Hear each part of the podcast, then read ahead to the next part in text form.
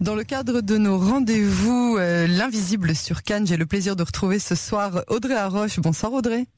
Bonsoir Yael. Bonne année 2021. Merci également. Comment allez-vous?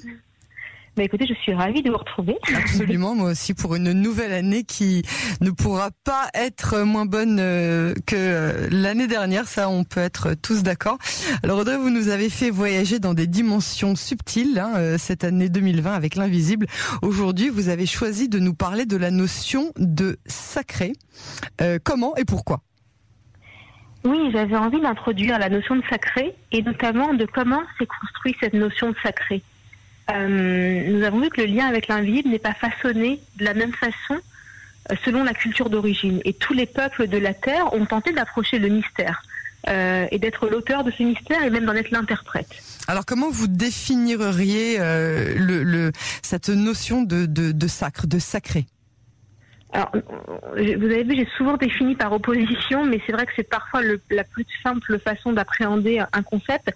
Le sacré pourrait se définir par opposition au profane. Mhm. Euh, on peut entendre dans le sacré quelque chose qui concerne la religion, en effet, qui a pour objet le, culte d'un dieu, euh, mais se dit également de culte païen. Euh, mais plus généralement, se dit de, de, choses auxquelles on doit une grande vénération. Parler du sacré, c'est un concept qui est difficilement saisissable en Occident, puisque ça fait référence à la fois à une réalité subjective et à une réalité objective.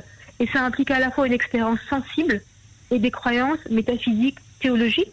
Et ça prend, c'est vrai, en Occident, souvent racine dans le religieux de nos jours. Euh, dans les cultures archaïques sans écriture, le sacré était hautement symbolisé avec des rites, des sacrifices, des croyances, des interdits, et serait le vecteur de communication dans le sens divin-humain ou inversement humain-divin. Alors Audrey, euh, vous nous emmenez encore une fois euh, très très loin. On voyage, hein, toujours avec vous. Je me demande du coup, euh, quel est le lien entre le sacré et la religion? Alors, nous ne parlerons pas des trois grandes religions monothéistes, mais plutôt d'une histoire de traditions religieuses qui est bien sûr extrêmement riche et que je ne vais faire qu'effleurer.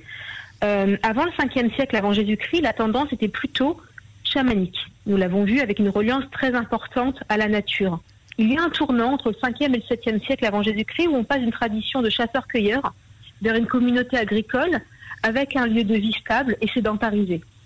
Avant, l'homme était inclus dans la tribu et sa motivation était sa survie. Dès lors qu'on sort euh, de l'idée de la survie euh, et que l'homme se désédentarise, il commence à penser à son lien avec le mystère.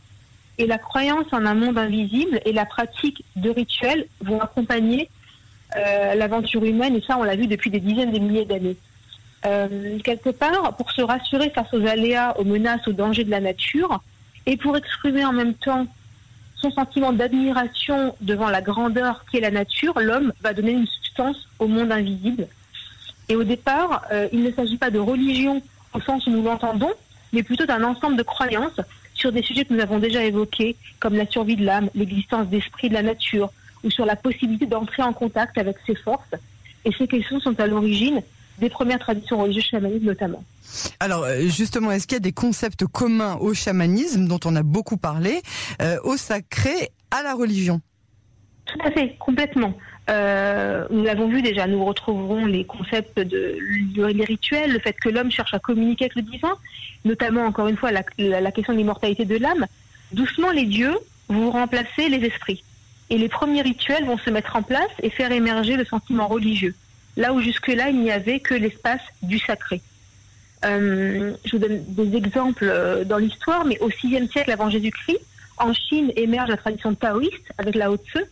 Et euh, le Tao parle d'un principe cosmique antérieur au ciel et à la terre, au yin et au yang, à la vie, à la mort, à l'univers. C'est revenir à la conception, à l'origine du chaos qui contient le ki, le souffle. Euh, et ça, nous l'avons vu en médecine traditionnelle chinoise qui s'est construite sur cette base-là. Euh, dans le taoïsme, l'axe principal, c'est le wu, qui est le fait de toucher l'immortalité en ne faisant rien. Qu'est-ce que c'est dur de rien faire De ne faire rien. Non, mais vous voyez ce que je veux dire? On me dit toujours arrête de faire, faire. C'est impossible de rien faire. C'est difficile de ne rien faire, mais on. C'est-à-dire de faire rien, vous voyez ce que je veux dire? mais, euh, mais, alors justement, la pratique est de grande méditation extatique au son du tambour qui va venir rappeler la pulsation fondamentale de la terre ou du battement du cœur de la mer. Euh, voilà, on, revient toujours à des choses très très primordial comme ça. Euh, il y a le bouddhisme un peu plus tard. Alors le bouddhisme, c'est l'histoire de Bouddha, de Siddhartha, qui est fils de roi. Il est prince, il est élevé dans le luxe, il est protégé du monde extérieur et à 29 ans, il s'aventure hors du palais et il sort immédiatement de l'illusion. Il va découvrir le monde, il va prendre conscience de la souffrance et il décide d'abandonner toute richesse, d'abandonner sa femme, d'abandonner son fils pour trouver la voie de l'éveil.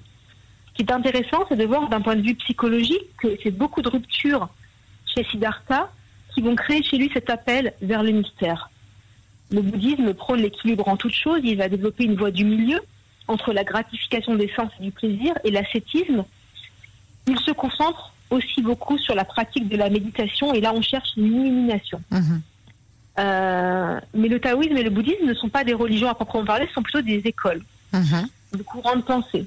Euh, l'hindouisme, lui, euh, qui va naître en Inde, c'est vraiment une tradition exubérante et foisonnante de milliers de dieux.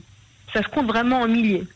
Euh, c'est une religion, une religion sans fondateur. On va retrouver les Védas, qui sont des textes sacrés, vieux de plus de 5000 ans en sanskrit. Et dans l'hindouisme, les divinités émanent du souffle. Chaque dieu est une porte d'entrée pour approcher le tout. et là, dans l'hindouisme, on a la naissance du yoga, c'est l'hindouisme qui nous amène au yoga? Tout à fait. Oh Puisque dans l'hindouisme, a... Je pensais que c'était le bouddhisme. C'est non, on a des postures pratiquées pour révéler le souffle divin en nous et nous sortir de nos enfermements. Et donc là encore, on voit qu'au travers de différentes postures, on fait l'expérience du sacré par soi-même. Hmm. Euh, et c'est là qu'on change de posture. L'homme commence à chercher à comprendre son monde intérieur. Et, euh, et nous voyons que l'homme a toujours cherché à se connecter à une force plus grande que lui, quelles que soient les traditions. Et de nos jours, alors, euh, la notion de sacré, où en est-elle? Avec les traditions euh, monothéistes, euh, on voit que le Dieu devient immanent et que Dieu est en tout. et là, la difficulté de définir le sacré va se brouiller, puisque si, si tout est Dieu, alors tout est sacré, quelque part. La mhm. question n'est donc plus de définir le sacré, mais de sacraliser. Sacraliser, c'est vouloir que rien ne soit anodin, que tout soit signe, c'est éradiquer la banalisation, c'est que tout soit un message ou que tout soit précieux. Et donc finalement, c'est aussi une question du regard qu'on porte sur les choses. Euh, en latin, religion vient de religere, se relier. Euh, encore une fois, je me répète, mais l'homme a toujours cherché à communiquer avec la puissance divine sans pour autant abandonner la sécurité que procure une condition humaine avec des règles et avec des rites.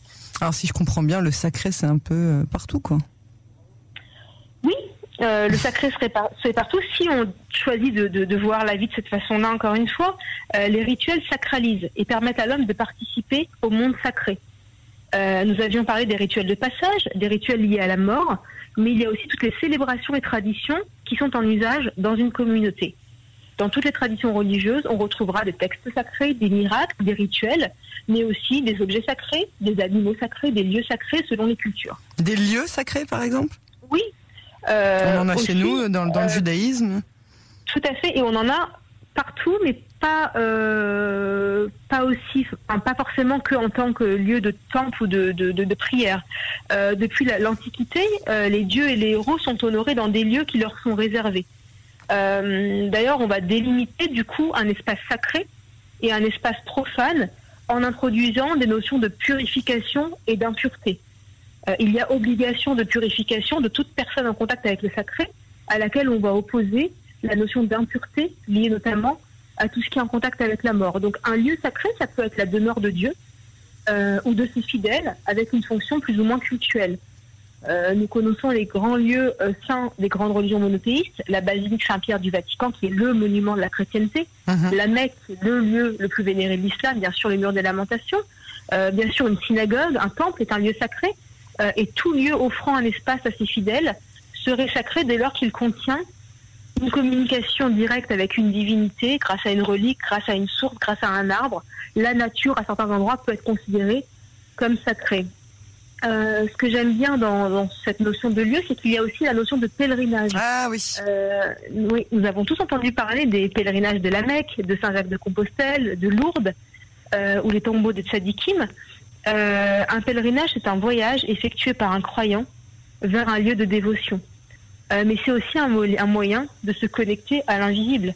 L'invisible qui a été visible un jour par nos ancêtres, par des saints qui ont marché sur ce chemin avant nous.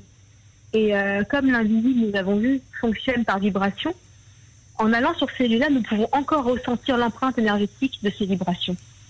Euh, si je me connectais à cette vibration, je peux donc aller pèleriner ce lieu, pèleriner ce saint et recevoir euh, cette énergie. On, on, sait que nous allons voir certains sadikim euh, dans le nord, par exemple, pour prier, euh, pour se marier, pour avoir un enfant, etc. Donc, on va chercher une énergie particulière, une vibration particulière en fonction du lieu.